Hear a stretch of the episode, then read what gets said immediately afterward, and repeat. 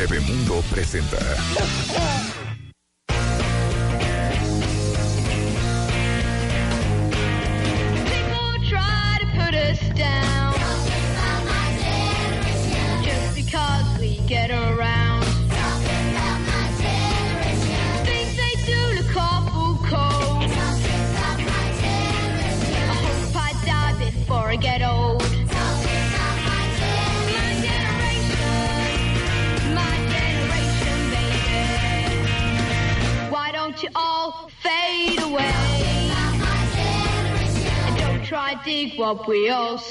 Estamos de regreso en son 11 de la mañana con 13 minutos y ya está aquí Álvaro Medina.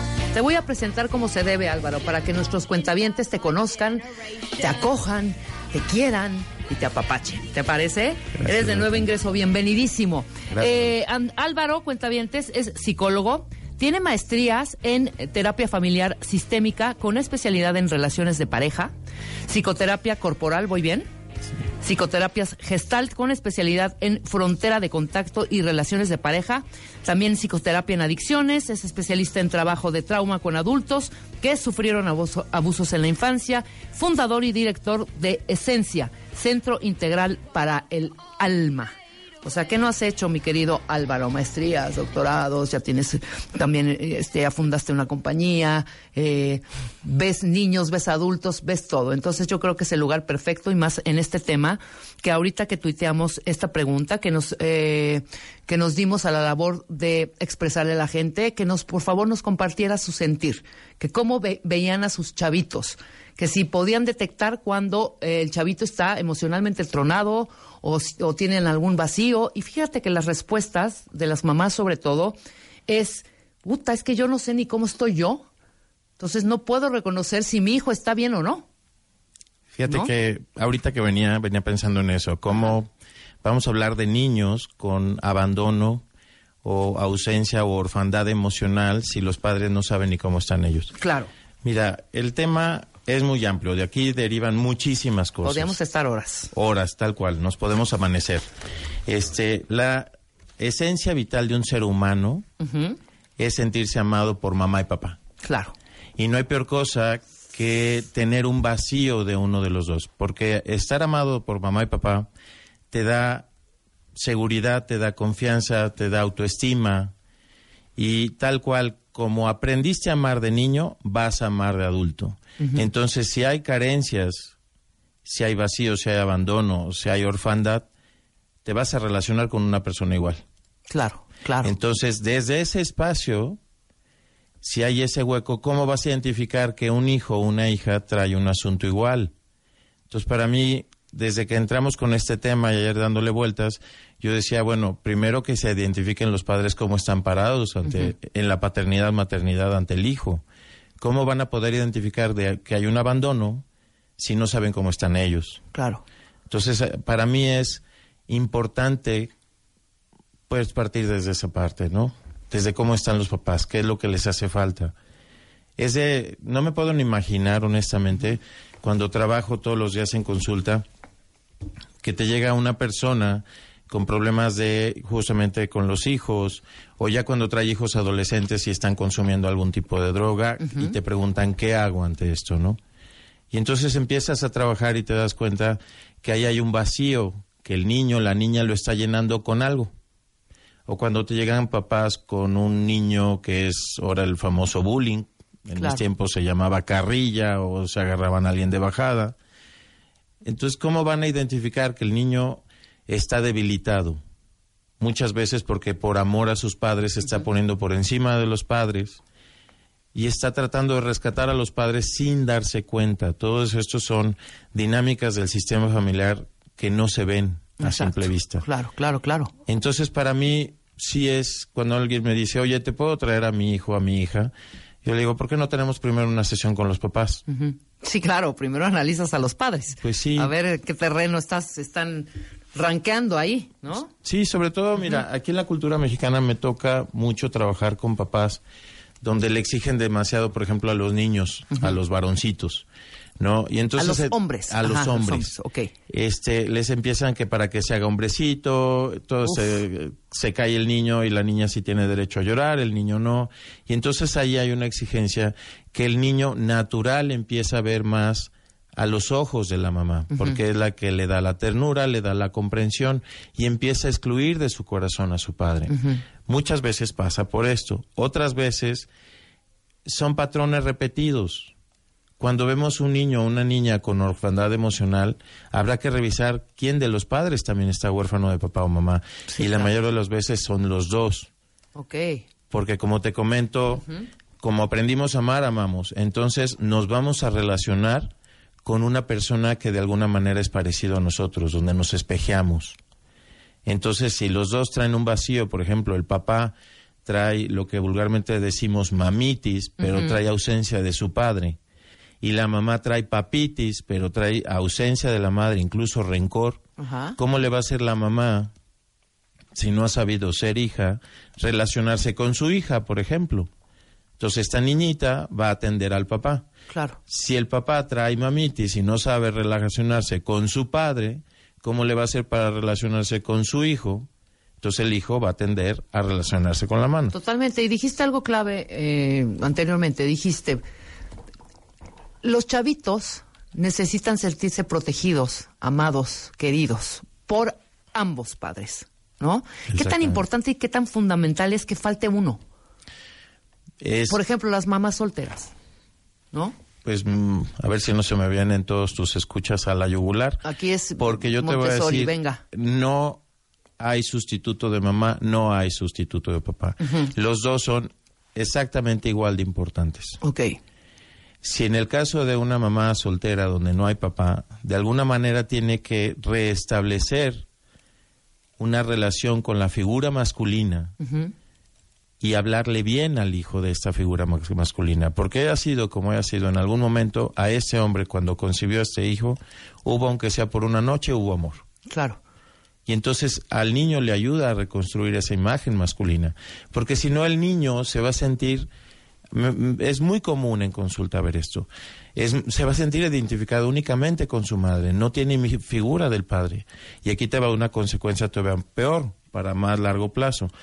Si la madre, llegamos a estos clásicos que por amor al hijo, llámese divorciada, mamá soltera, en unión libre, no importa en qué condición, la mamá está sola con los hijos.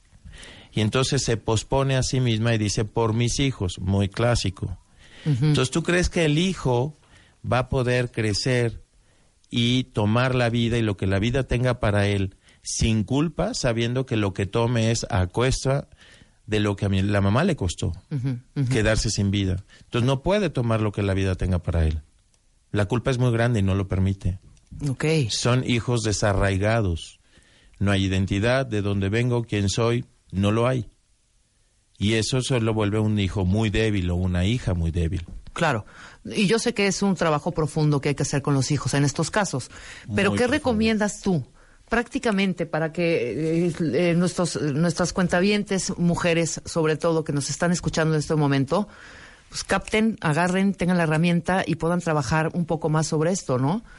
Rebeca, difiero un poquito de ti. Sí, tenemos muchísimas mamás solteras, muchísimas. Voy a decir por qué difiero un poquito A de ver, ti, dime, Rebeca. dime, no importa. Porque siempre Somos ha amigos. sido clari- cuatísimos. Mira, culturalmente hablando también todo este tipo de cosas, terapias, etcétera, etcétera, Ajá. se le endosan a la mamá, a la mujer, a la responsable de los hijos. Y también creo que mucho de lo que estamos viviendo es a raíz de esto. Ok. Eh, puedo comprender que tengas muchas escuchas, Ajá. posiblemente una gran mayoría, no lo sé, de mujeres. Pero creo que este es un tema que tiene que ser entre los dos, entre mamá y papá. Entre los dos. Le- el papá debe de responsabilizarse, no porque engendra al hijo, ya cumplió su función y se retira y se va. Este es un tema de dos. Y por eso vivimos también un poco la sociedad donde vivimos, porque la mujer está sobreexigida a tener que resolver, no solamente si está sola, a ser proveedora, sino también a llegar a su casa y ser mamá y papá al mismo tiempo. Y a tener que resolver los asuntos de de, los hijos y demás. Entonces, ahí sí difiero. Es un tema de dos. Pero si no existe, Álvaro. Si, pues, si existió esa noche y nunca más. Nunca, nunca tuve la figura de mi papá. Mi mamá nunca habló de mi papá. Y, o sea, como que sí quise conocer esta parte, pero como es algo que nunca conocí, pues no siento que es algo que me haga falta, ¿sabes? Mira, Álvaro te va a decir, eso crees. ya, te, ya te analicé profundamente. Pero, honestamente sí, eso crees. Es muy común, me ha tocado mucho que lleguen mujeres que no conocen ni siquiera el nombre del papá. ajá. Entonces, eso yo te voy a decir por qué sí es importante. Porque de alguna manera lo has de ver en tu día a día, en tus relaciones. Si el primer amor de todo ser humano, en el momento en que nacemos, de quien literal dependemos, somos gregarios, no somos como cualquier animalito que si te paren y el animal se va, de alguna manera sobrevivimos. El ser humano es el único que no sobrevive. Te tiene que cuidar una abuela, nodriza, eh, orfanatorio, papá únicamente, mamá, la abuelita, la tía, lo que quieras. Entonces, cuando ya empiezas a crecer, si tuviste esta ausencia de papá, ¿cómo te vas, le vas a hacer para relacionarte con los hombres? Desde ahí vas a tener un conflicto muy grande, porque todo el tiempo guardas el resentimiento y el rencor de que este hombre te abandonó. Entonces, desde ese espacio, cuando no hay la figura paterna, siempre vas a tender a caer en la competencia, en la lucha de poder. Si estamos hablando en el tema de pareja, si estamos hablando en el tema laboral, vas a ser muy buena para relacionarte con las mujeres, pero cuando te toque un jefe hombre, ¿cómo le vas a hacer?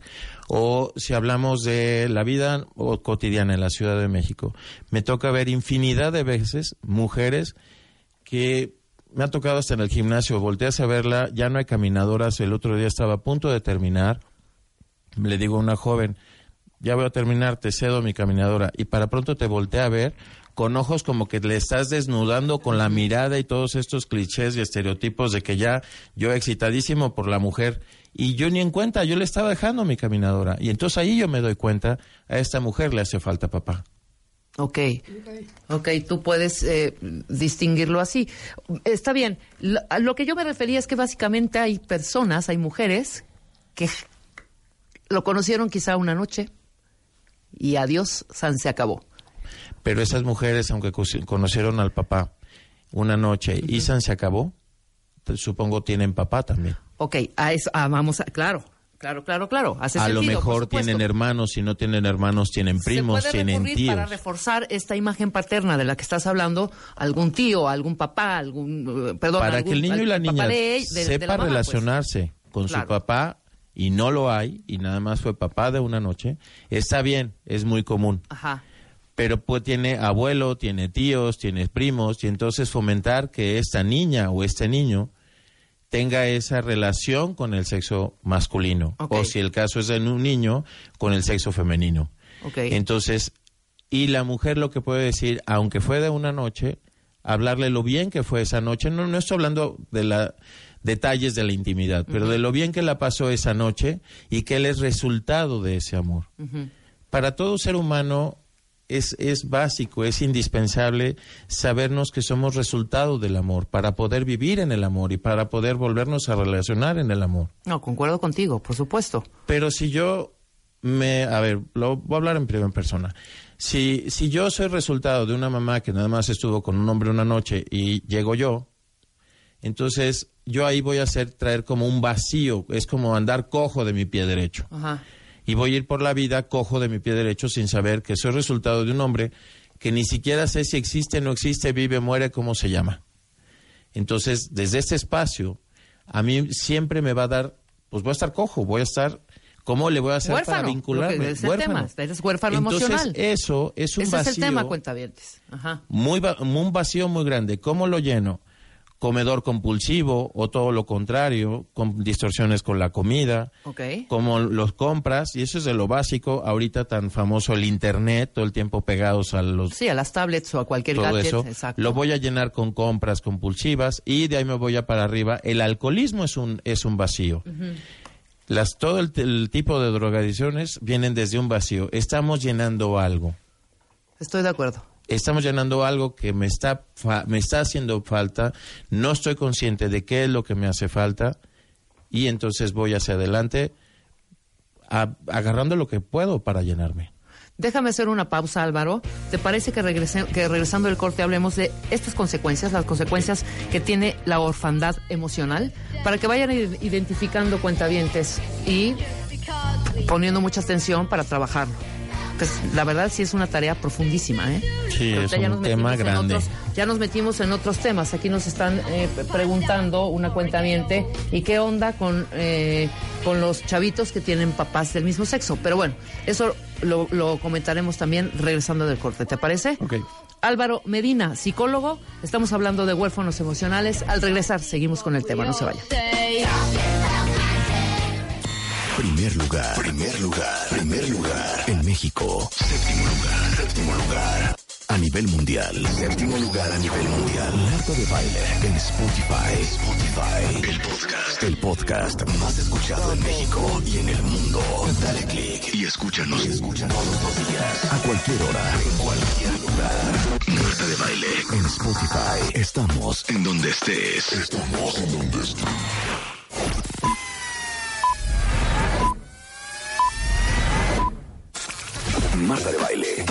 Solo por W Radio 96.9. Marta de Baile. Estamos de vuelta. Estamos de regreso en W Radio, son 11.36 de la mañana y estamos hablando, no sabes de qué manera moviste las redes, mi querido Álvaro Medina, hablando sobre huérfanos emocionales. Se está moviendo el Twitter de una manera impresionante. Unos concuerdan, otros no tanto, pero te voy a leer algunas de las opiniones de los cuentavientes, ¿te parece? Muy bien. Eh, se tenía que decir y se dijo, dice Sandra. Bravo, Álvaro Medina. El padre es igual de importante y necesario en la crianza, por lo menos la figura.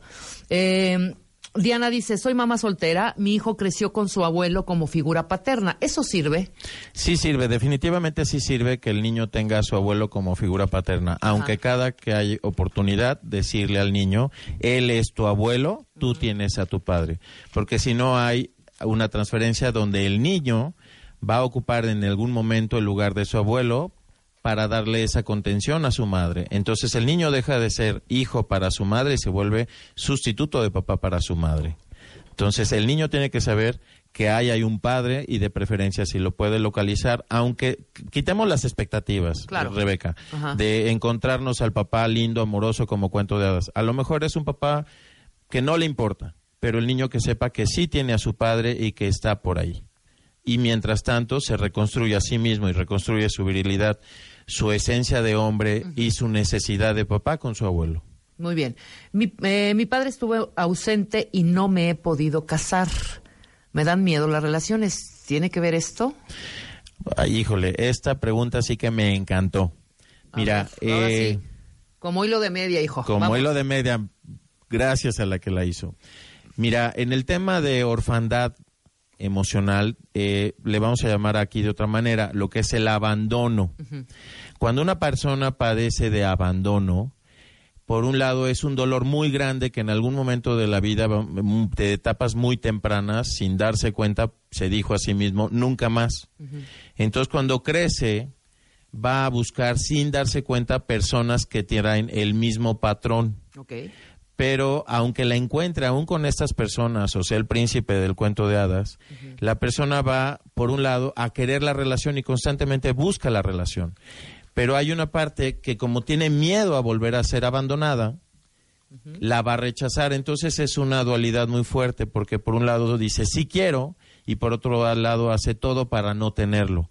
Cuando por fin se dan las relaciones, son personas que por un lado dicen sí quiero, sí quiero, y cuando ya vienen cada vez más cerca a la persona, a la pareja, le rehuyen, porque entonces em- empiezan con este doble juego de me estás invadiendo, me estás coartando mi libertad, me siento asfixiado, asfixiada, me siento invadido, tú en tu espacio, yo en el mío. Entonces es una dualidad impresionante el juego que caen estas personas, porque por un lado el abandono los hace buscar a la pareja. Es decir, son dependientes de estar en- de- con la pareja. Y el miedo, la herida, el, lo que yo le llamo el engullimiento, los hace ser antidependientes. Entonces son dependientes y antidependientes al mismo tiempo. O sea, es un juego de locos. Estas personas yo las invito a un proceso profundo terapéutico. Mira, Usli dice, yo soy viuda. ¿Cómo puedo hacerle con la imagen paterna? Siempre hablo bien de él y lo tenemos presente, pero siento que necesitan el apoyo físico y emocional del papá. Mira, eh, para ella yo le respondería, mi papá también ya falleció. Yo tengo, yo me ayudo, yo voy a decir cómo lo hago para mí, esto no es como una receta de cocina, lo que a mí me sirve le sirve a todo el mundo. Voy a dar un ejemplo.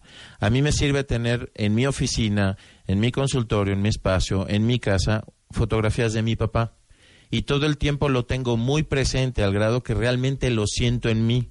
Cuando me veo al espejo, cada vez con los años me voy dando cuenta que me voy pareciendo a mi papá y me voy sintiendo orgulloso.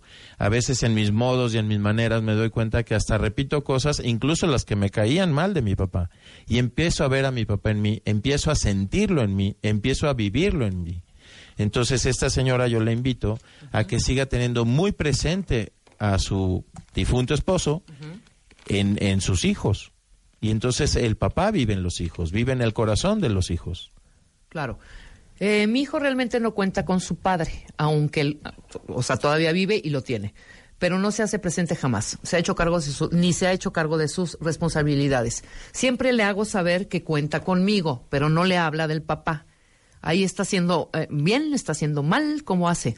Mira, la presencia del papá y de la mamá, como lo dijimos hace rato, es igual de importante. Ninguno es sustituto del otro. Hay padres y madres que no pueden o no quieren amar por la orfandad emocional, los, porque a la vez aquí estamos hablando de un señor que no tengo el gusto de conocerlo, pero de seguro también él trae orfandad de su padre.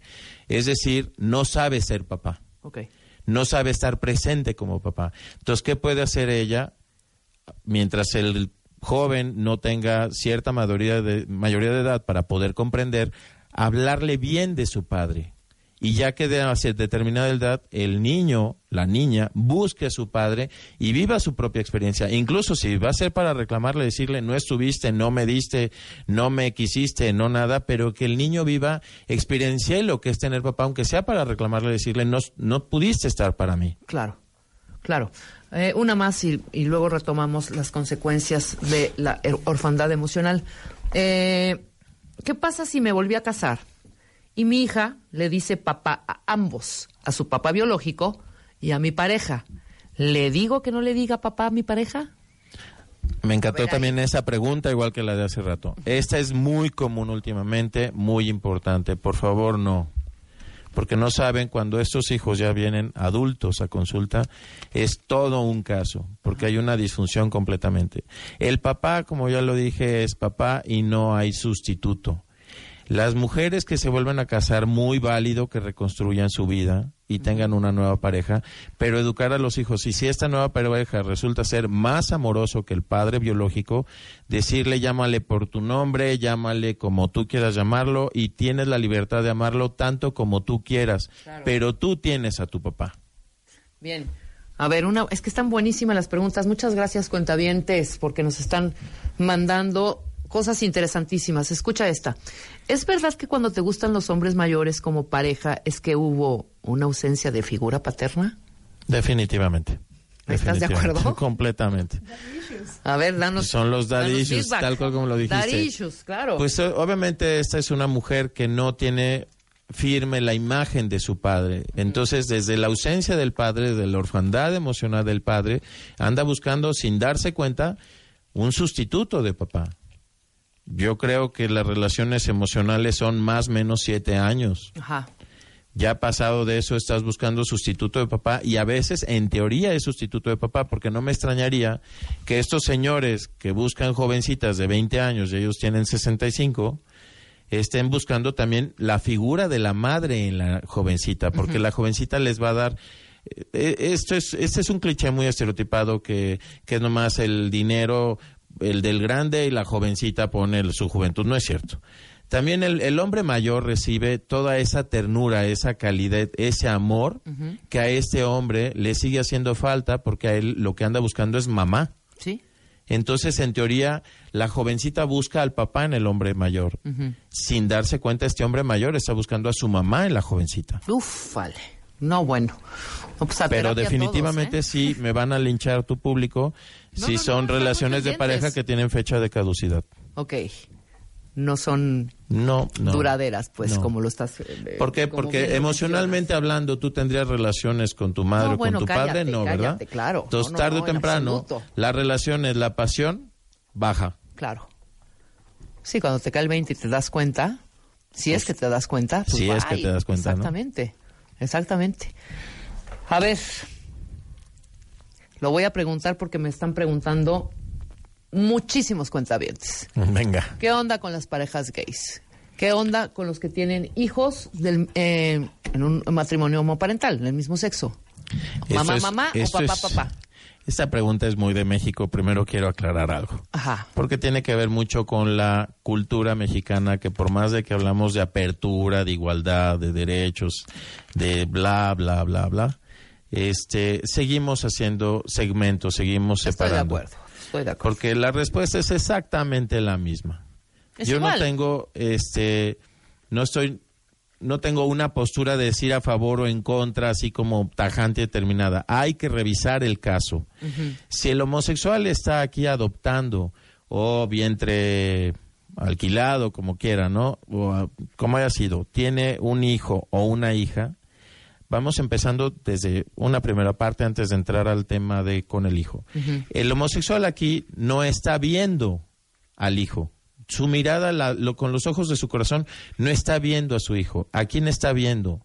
A su padre, que de alguna manera, al educar a este hijo, y lo va a poner, o hija, yo me acuerdo de un caso en Guadalajara, literal, era un hombre que tiene a una niña y su recámara y todo, hazte cuenta, un mini Disneylandia. Y entonces en su actuar te das cuenta que el tema es con su padre. Él le tiene una ausencia de padre, muy profunda de padre. Entonces, cada que le da algo a esta niña adoptada, en realidad le está demostrando al papá, es como si le dijera, yo soy mejor papá que tú. Claro. No sé si estoy siendo No, claro. totalmente. Sí, sí, sí. Entonces, vamos partiendo desde ahí. Si el homosexual o la lesbiana está adoptando, teniendo hijos, desde un quererle demostrar a sus padres, yo soy mejor que tú, aquí el huérfano de padre o madre sigue siendo el- el homosexual o la lesbiana. Claro. Entonces, ¿qué es lo que le va a enseñar al niño que adoptó? Por eso es que yo no digo ni estoy a favor ni en contra, sino estoy, vamos viendo caso por caso. Sí. Pero si el homosexual o la lesbiana con su pareja del mismo género está completamente pleno y en su corazón tiene a su padre y a su madre, no importa que la pareja sea del mismo género, igualmente cumplen las funciones de papá y de mamá. Y puede enseñarle a través de las hermanas, la abuelita, las tías, el género, si es un niño, el género femenino, Claro. si es una niña, el género masculino. Claro. Pero de entrada, que aquí se revisen desde dónde están adoptando. Si es un impulso para querer demostrar que son mejores padres que los heterosexuales, es esta rebeldía que se está ahorita pro derechos, desde ahí estamos mal porque le está dando en la torre al niño o a la niña. Sí, desde luego, desde luego. Bueno, ya entendimos que es un, ya nos explicaste muy bien, con peras y manzanas, que es un huérfano, un huérfano emocional. ¿Qué es la orfandad emocional? Ya lo entendimos. Ahora queremos saber las consecuencias. Uy, nos vamos a ¿cuatro amanecer, días? Rebeca. ¿Cuatro días? Cuatro días aquí. ¿Cuáles son? Mira, consecuencias de entrada, inseguridad emocional, Ajá. inestabilidad, miedo, Uf. eh, de vacíos muy profundos que se van a llenar con relaciones tóxicas, eh, con drogas. Eh, cuando hay el trabajo, ahorita que estamos aquí trabajando, el trabajo de alguna manera también es el reflejo de nuestra casa. Vamos a venir a trabajar, aunque digamos que dejamos en la puerta de la entrada nuestro sistema familiar, venimos a trabajar con él adentro. Entonces, si yo traigo vacíos y traigo eh, abandono, traigo orfandad, puedo ser un compañero de trabajo conflictivo. Claro. Otro tema hablando de trabajo, cuando hay abandono, el amor, el dinero es como el amor, donde se ponen los sentimientos, donde se pone, ahí está el dinero, ahí está la prosperidad, ahí está el trabajo. Entonces, si vienes carente de uno de los dos, pues igual se va a reflejar en el trabajo. Y así nos podemos ir. También aquí hay otra consecuencia, la salud. Este para mí es muy importante. Con el tema de salud, eh, cuando hay carencia de uno de los dos, hay orfandad, la salud es una somatización también de lo que traemos. Estamos al no visto, al no excluido, lo estamos trayendo a nuestro cuerpo. Ok. Te estoy tratando de seguir. Eh, Este tema sí es somatizar, más... ser un poco som- hipocondriaco. Estás tratando de, de decirnos que te- Hipocondriaco algunas veces y otras veces sí es se real. la, la enfermedad, claro. Es real, por ejemplo, yo te puedo poner un cáncer. can- oh, uf, no, El te cáncer, la cocina. todos sabemos, yo creo que ya no esto no es entre psicólogos, todos sabemos que el cáncer es una rabia tremenda. Entonces, muchas veces, si se trabaja con el cáncer, te vas a dar cuenta que el cáncer finalmente es la rabia de eso que faltó, de eso que no hubo. Entonces, muchas veces cuando se trabaja con los a nivel terapia, yo los invito mucho a ir a terapia con lo- los síntomas, te vas a dar cuenta que el síntoma dejó de cumplir su función cuando esta persona se equilibra con mamá y papá. Ok. ¿Qué otro tema tenemos de consecuencias? Las relaciones de pareja, que hace rato lo mencionaba. Si, por ejemplo, el hombre tiene carencia de papá, entonces va debilitado a la relación.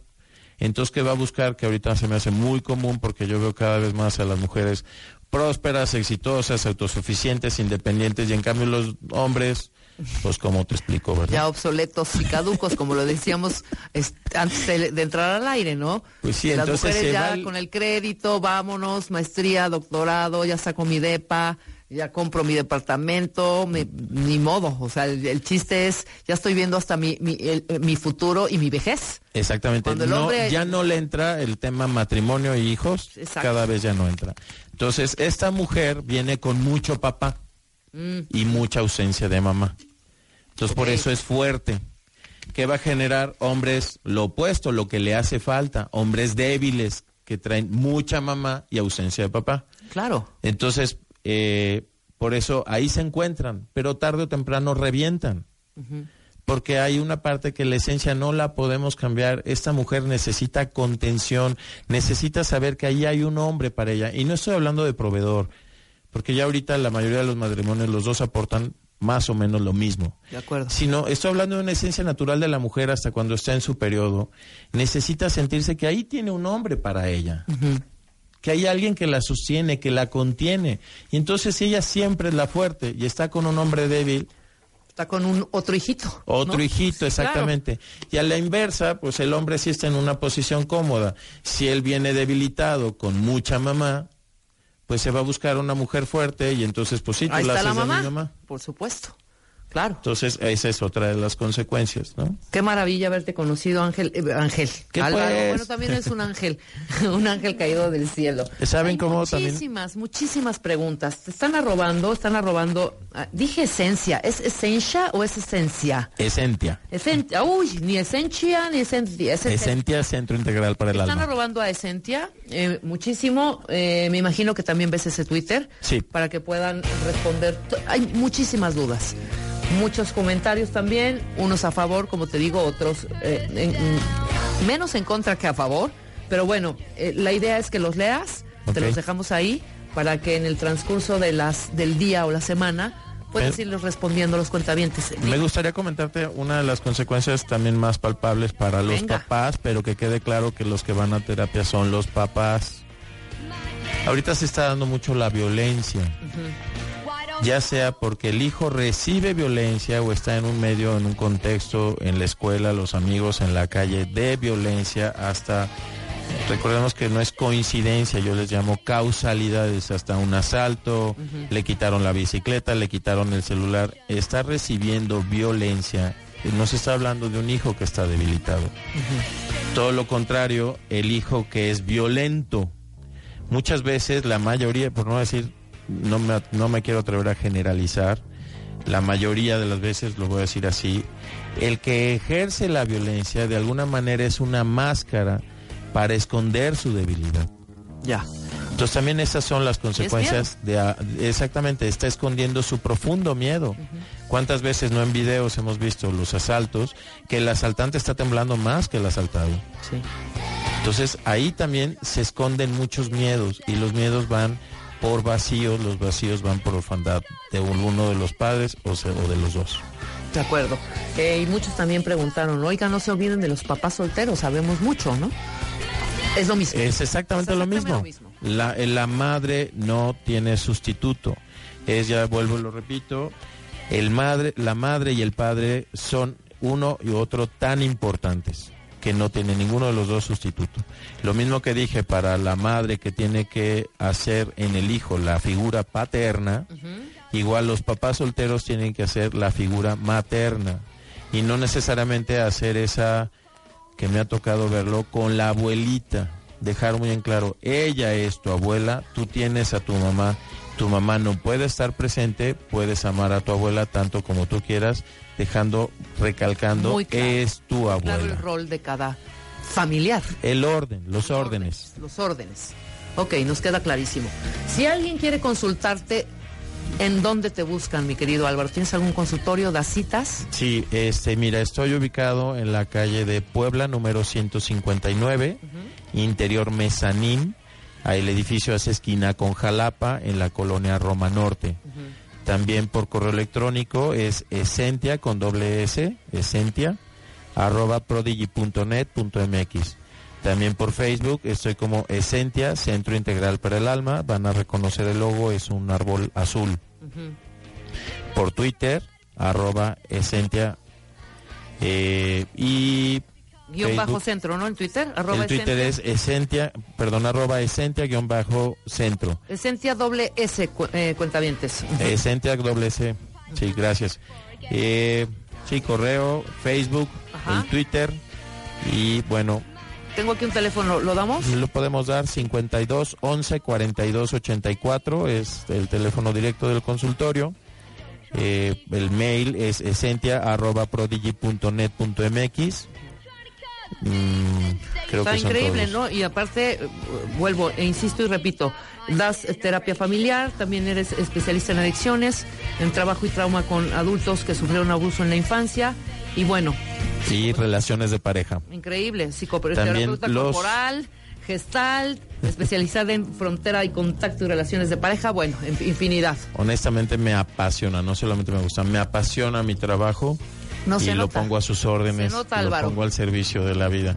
Te apasiona tu trabajo también soy especialista en relaciones de pareja Ah, maravilloso. y doy un taller de relaciones de pareja y lo, todos los sábados tenemos también taller en constela- de constelaciones familiares. Ahí mismo, en la dirección En que mi, sí, en la dirección que di, ahí está mi ta- taller de grupo. Todos los sábados de 12 del día a 3.30 de la tarde, taller de constelaciones familiares. Bien, en tu página vienen todos los horarios y vienen todos los cursos que tienes y talleres. Perfecto, te agradezco mucho Álvaro, nos quedamos a Muchísimas la mitad, gracias, creo que Rebeca. deberíamos retomar. Sí, es muy Plan- bueno ese tema. Platicamos qué temas y, y vienes nuevamente a platicar ya Con gusto a aquí, tus órdenes. Porque te adoraron los cuentavientes. Muchísimas gracias, Rebeca. Te, me dejaste hablar, me dejaste expresarme. Fue un gusto conocerte, Rebeca. Verdaderamente gracias. No te. No, no me interrumpiste. Eso. Muy bien. 11.58, Gracias.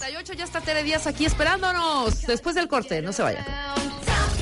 Escuchas a Marta de Baile por W Radio. Síguenos en Facebook, Marta de Baile. Y en Twitter, arroba Marta de Baile.